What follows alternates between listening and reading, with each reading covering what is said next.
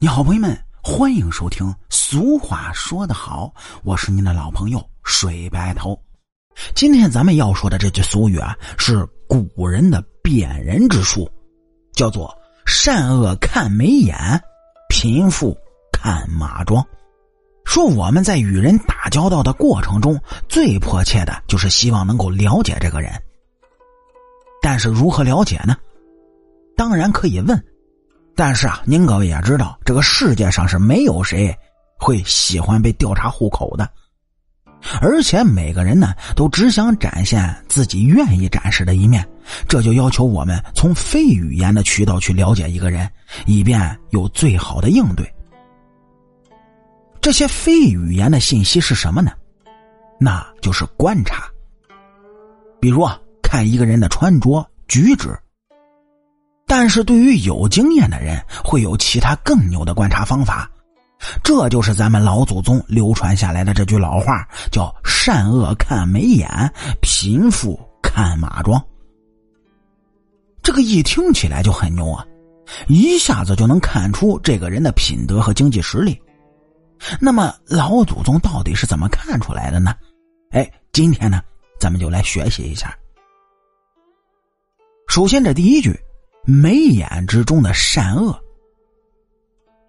善恶看眉眼，其实啊就是看这个人的微表情。这个呢还有一个故事，说的就是孟子在求学期间，有一回这银两被偷了，他很着急，左右的同学也在帮他找，终于呢还是没能找到，于是就只能报了官。说这官府来了之后，经过一番的盘查，很快呢就找到了盗贼。孟子呢是非常佩服，就问官员是怎么办到的。官员呢就告诉他说：“一个人的眼睛明亮清澈，那么他一定是心底光明的；如果一个人的眼神呢充满了阴霾，那么他的心中一定也是有着许多不光明的事这看起来呢。有点像是以貌取人，但如果说做了亏心事的人眼神有点躲闪，那是可能的，但不应该是否清澈。虽然说有些人做了亏心事呢，就会觉得心里愧疚，影响休息，从而反映在眼睛里；但对那些大奸大恶之人做了坏事呢，觉得理所当然的，可能连这点影响都没有。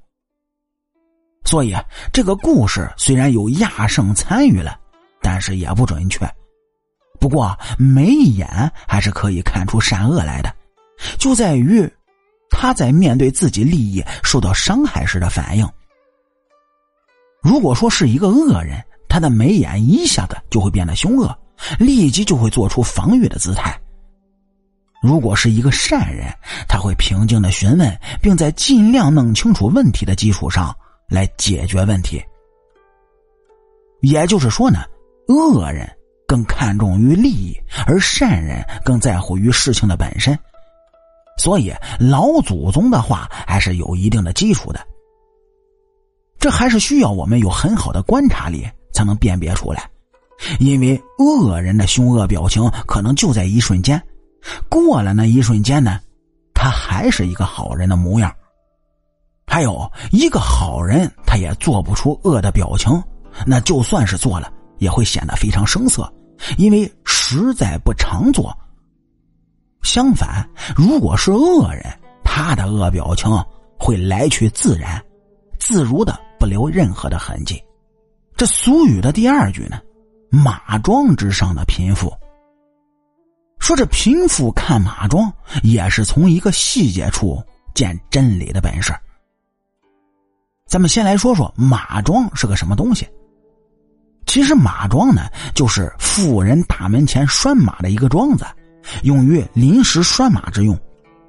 如果说是一般家境的人呢，他的马庄肯定处在实用主义阶段，能用，哎，那就行了。可能呢，就是一个木桩子，甚至那就是一块大石头，只要是马匹不跑啊，哎，那就行了。但是随着经济能力的提高呢，家境好一点的人开始啊就讲究美观了，至少呢会向着整齐耐用的方向发展。有可能啊就竖一根石柱子。这个时候啊，就是比较正宗的拴马桩了。但是这些正宗的拴马桩呢，也是有讲究的。从石头的材料、雕刻的花纹，甚至形状大小，都可以彰显这一家人的实力。所以，古时候要估计这个人的家境，精明的人呢都喜欢看拴马桩。可是现在的人出行啊都不骑马了，也没有拴马桩了，那怎么办呢？哎嘿，有的人很聪明，觉得应该看汽车，这当然是办法的一种。但是有些低调的富豪不喜欢开着豪车在路上招摇，所以这一招呢，其实啊也没有古时候的拴马桩准确。可是如果你有机会去富豪的家里，你就可以看出他的实力。和古时候看拴马桩一样，您可以看看他的停车场。一个富豪呢，如果不喜欢在马路上招摇，那么他一定是一个内敛有修养的人。所以他一定会为他的客人准备好停车的地方，而且这些家庭办大事的时候呢也很多，所以他的停车场一定是宽敞明亮的。哎，说到这儿，您各位想必也明白了，说一家人如果有一个非常大、修缮的非常好的停车场，那么他一定是家世不菲。从这里呢，咱们也可以看出古人的智慧。完全可以运用到今天，您就比方说，交通工具从马换成汽车，拴马桩也变成了停车场，但人的智慧还是那样，规则还是那样，还是要从一些细节看人的逻辑。其实啊，这是一件好事说明我们可以从老祖宗那里学到很多，但也可以说是一件坏事因为这也说明我们不比老祖宗。聪明多少？好啦，感谢您各位在收听故事的同时，能够帮主播点赞、评论、转发和订阅。我是您的老朋友水白头。俗话说得好，下期咱们接着聊。